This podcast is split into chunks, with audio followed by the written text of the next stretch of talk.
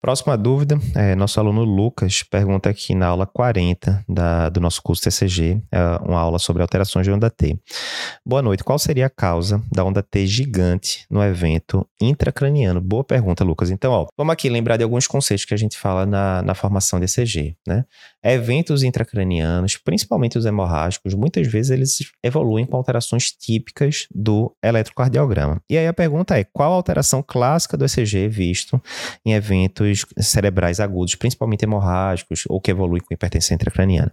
E são ondas, as ondas T negativas gigantes. Então, Onda T negativa, ok, beleza. Estou olhando ali para derivações em que a onda T não deveria estar negativa. Lembrando que a onda T negativa pode acontecer em V1, pode acontecer em AVR, pode acontecer em D3 e em alguns livros fala AVL também. Essas quatro derivações você pode ver ondas T negativas fisiologicamente.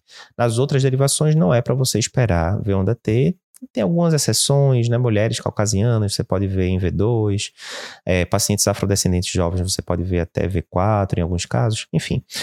De forma geral, nas outras derivações não é esperado ver onda T. E aí, você, nesses casos de AVCH, de hipertensão intracraniana agudos, você pode ter ondas T negativas, mas não é onda T negativa qualquer, é onda T negativa gigante. Gigante porque ela tem pelo menos 10 milímetros de profundidade, ou seja, são ondas T bem profundas.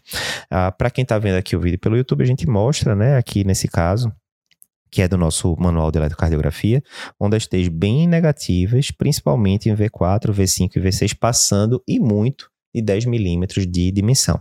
Então, essas são alterações clássicas que podem acontecer, como a gente já disse, no AVCH. Além da onda T invertida, né, gigante, normalmente essas ondas T são simétricas, né, ou seja, a parte descendente e a ascendente tem uma inclinação parecida, e muitas vezes você tem aumento do intervalo QT, como a gente consegue ver claramente nesse eletro aqui que eu estou mostrando.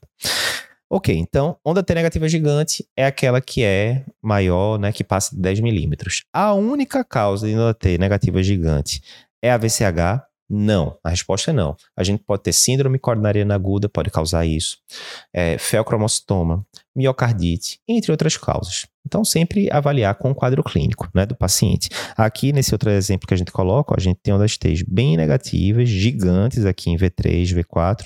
Isso aqui é um paciente é, que foi angioplastado em vigência do infarto agudo com supra de ST. Está aqui numa onda T de reperfusão, que a gente chama. Aqui, outro exemplo de um artigo do é, Journal of American Heart Association, mostrando ondas T bem negativas também, principalmente em V3 e V4, Nesse caso aqui, é um paciente com miocardiopatia hipertrófica. Então, furada. Se chegarem para você e falarem, olha, onda T negativa gigante é igual a VCH, de forma alguma, certo? Aqui, inclusive, o, o artigo colocava exemplo né, do, da ressonância mostrando o ventrículo bem hipertrófico. Então, ó, causas comuns de alterações onda T, né? Coronariopatia, Distúrbios hidroeletrolíticos também pode causar, né? Hipercalemia da onda T apiculada, mas hipocalemia pode dar onda T invertida. Eventos intracranianos, como a gente já falou agora, classicamente no AVCH, mas no AVCI você também pode ter onda T invertida.